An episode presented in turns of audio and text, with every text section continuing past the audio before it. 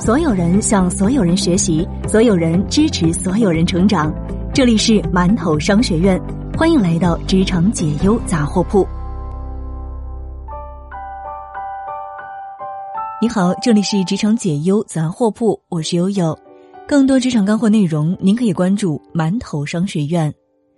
今天和大家分享来自猎聘的一篇文章，名字叫做《通勤正在杀死一千万中国青年》。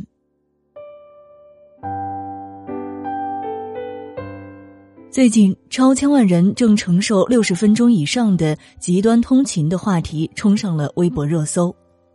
据全国主要城市通勤十号监测报告的数据显示，三十六个全国重点城市当中，共有超过一千万人正在承受六十分钟以上的极端通勤之苦，占通勤人数的百分之十三。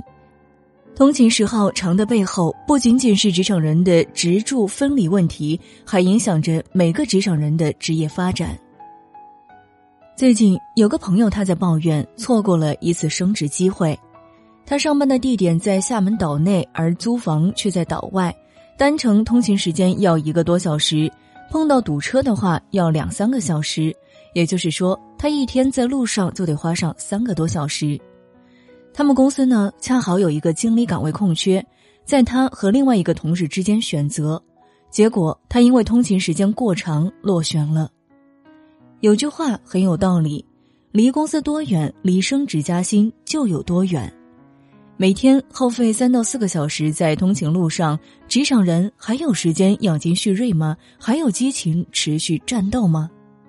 公司需要的是能量满满的员工，职场人在无法改变通勤时间的情况下，又该如何破局呢？知乎上有一个问题：每天的通勤时间长是一种怎样的体验？长途通勤不仅让人抑郁，影响精神状态，甚至是危及身体健康。通勤时间过长的员工，对于公司来说是一个不稳定因素，随时可能情绪不稳，甚至是离职。据全国主要城市通勤时号监测报告的数据显示，全国主要城市通勤人口的单程平均时号是三十六分钟，其中超大城市平均通勤时号四十一分钟。爱因斯坦有一句名言：“人的差异在于业余时间。”他常说：“记住，每天除了八小时的工作，还要有八小时用来休闲，然后还要过周末。”而职场人却将大把的业余时间花费在通勤路上，没有时间充分的休息和自我充电。上班很累，下班更累，每一天浑浑噩噩，职场人就会陷入低质量的工作和生活漩涡之中，无法自拔。很多人在通勤的路上都是在消耗时间，认为那样能够放松自己。然而，来自哈佛商学院的教授指出。听音乐或者是浏览社交媒体的通勤者，可能无意中增加了自己的工作压力，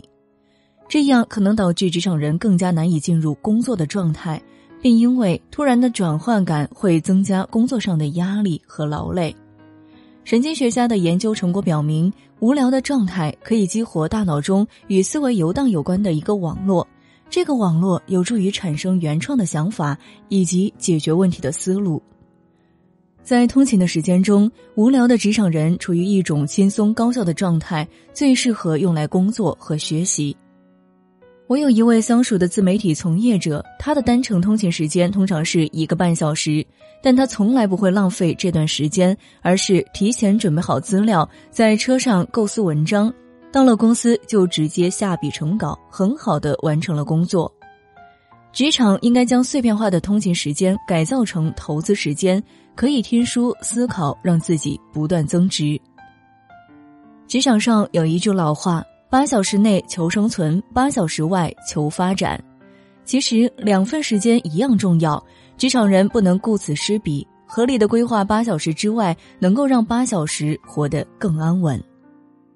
每一位员工都想在职场当中不断的精进，最关键的是扬长避短，积极改变，在高效利用时间当中不断增值。好了，今天就和大家分享到这儿，希望对你有所帮助。我们下期见。